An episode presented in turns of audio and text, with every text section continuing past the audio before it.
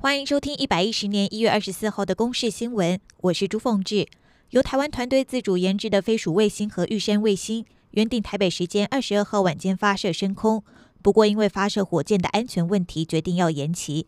而昨天晚间预定发射前的四分钟，因为天候因素，再次宣布顺延到今天晚上发射。来听国家太空中心主任林俊良的说明。这次的这个呃火箭的发射呢，上面承载了一百四十三个卫星，那这个是有史以来呢承载最多次卫星的一次的记录啊啊！我想对 Space 来说呢，它也是压力很大。那如果说万一呢，因为呢这个天气又不佳呢，而贸然去发射的话呢？那如果说造成损失的话呢，我想这个对 Space 来说也是一个很大很大的一个负担。中央流行疫情指挥中心公布新增两例新冠肺炎境外移入病例，分别是从英国和美国入境，还有一例是本土病例，是和案八八一高龄九十多岁老先生同住的三女儿，直到第三次采检才确诊。而因为考量到疫情持续延烧，指挥中心扩大隔离范围，目前本案隔离人数攀升到九百六十七个人。是疫情爆发以来最大规模的隔离。来听指挥官陈时中的说明。这个 COVID-19 以来哈，那最大的一次，哈，最大一次。事实上，它相关相关的病例也相对的多，哈，所以为了让这个哈防火墙能够发挥它实质的效果，所以我们都尽量哈予以隔离了。前美国有线电视新闻网 CNN 谈话节目主持人赖瑞金，台湾时间二十三号晚间病逝，享寿八十七岁。赖瑞金多年来疾病缠身。除了是糖尿病患者之外，还罹患了肺癌跟前列腺癌。不过他都没有被打倒。去年因为心脏疾病住院治疗，这个月初确诊感染新冠肺炎。昨天传出他病逝医院的消息。赖瑞金一九五七年踏入广播界，一九八五年开始在 CNN 主持赖瑞金现场，主持风格犀利，访问过许多知名人物。直到二零一零年节目停播，时间总共是长达了二十五年，长期稳坐 CNN 收视率最高的节目。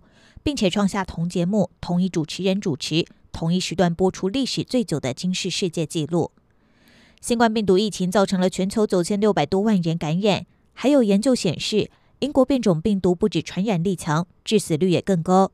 另外，美国新总统拜登的就职典礼动员了上万名国民兵维安，现在也传出至少有一百五十名国民兵确诊。去年在台中东卯山救援野放的台湾黑熊，最近持续发现它在苗栗及台中浅山活动。东势林管处原定昨天进行驱熊行动，结果发现它又误中陷阱，立刻展开救援，并且再次顺利完成救援行动。编号七一一的台湾黑熊，去年十月因为误入东卯山果园吊山猪陷阱，治疗两个月之后，十二月初野放，结果还是发现他持续会闯进农舍吃鸡，甚至翻冰箱。为了避免人熊冲突，东市领馆处启动了驱熊任务，透过卫星追踪发现，他从二十二号晚上就没有移动。巡查之后，发现他又中了陷阱。救出之后，初步检伤左前掌有套索勒痕，表皮挫伤。昨天晚间已经送到特生中心先进行安置，将会待专家会审评估之后，决定后续的处置方式。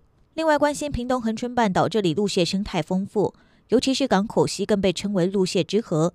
不过，因为栖地开发，还有陆沙等各种人为因素，再加上气候暖化的影响，最近二十年来陆蟹数量大减。来听公视资深记者柯金源的观察。我们现在在那个港口西旁边的海岸林做陆蟹生态观察。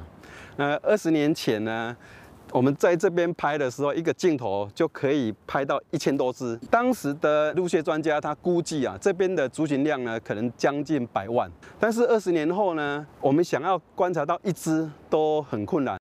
以上由公视新闻制作，谢谢您的收听。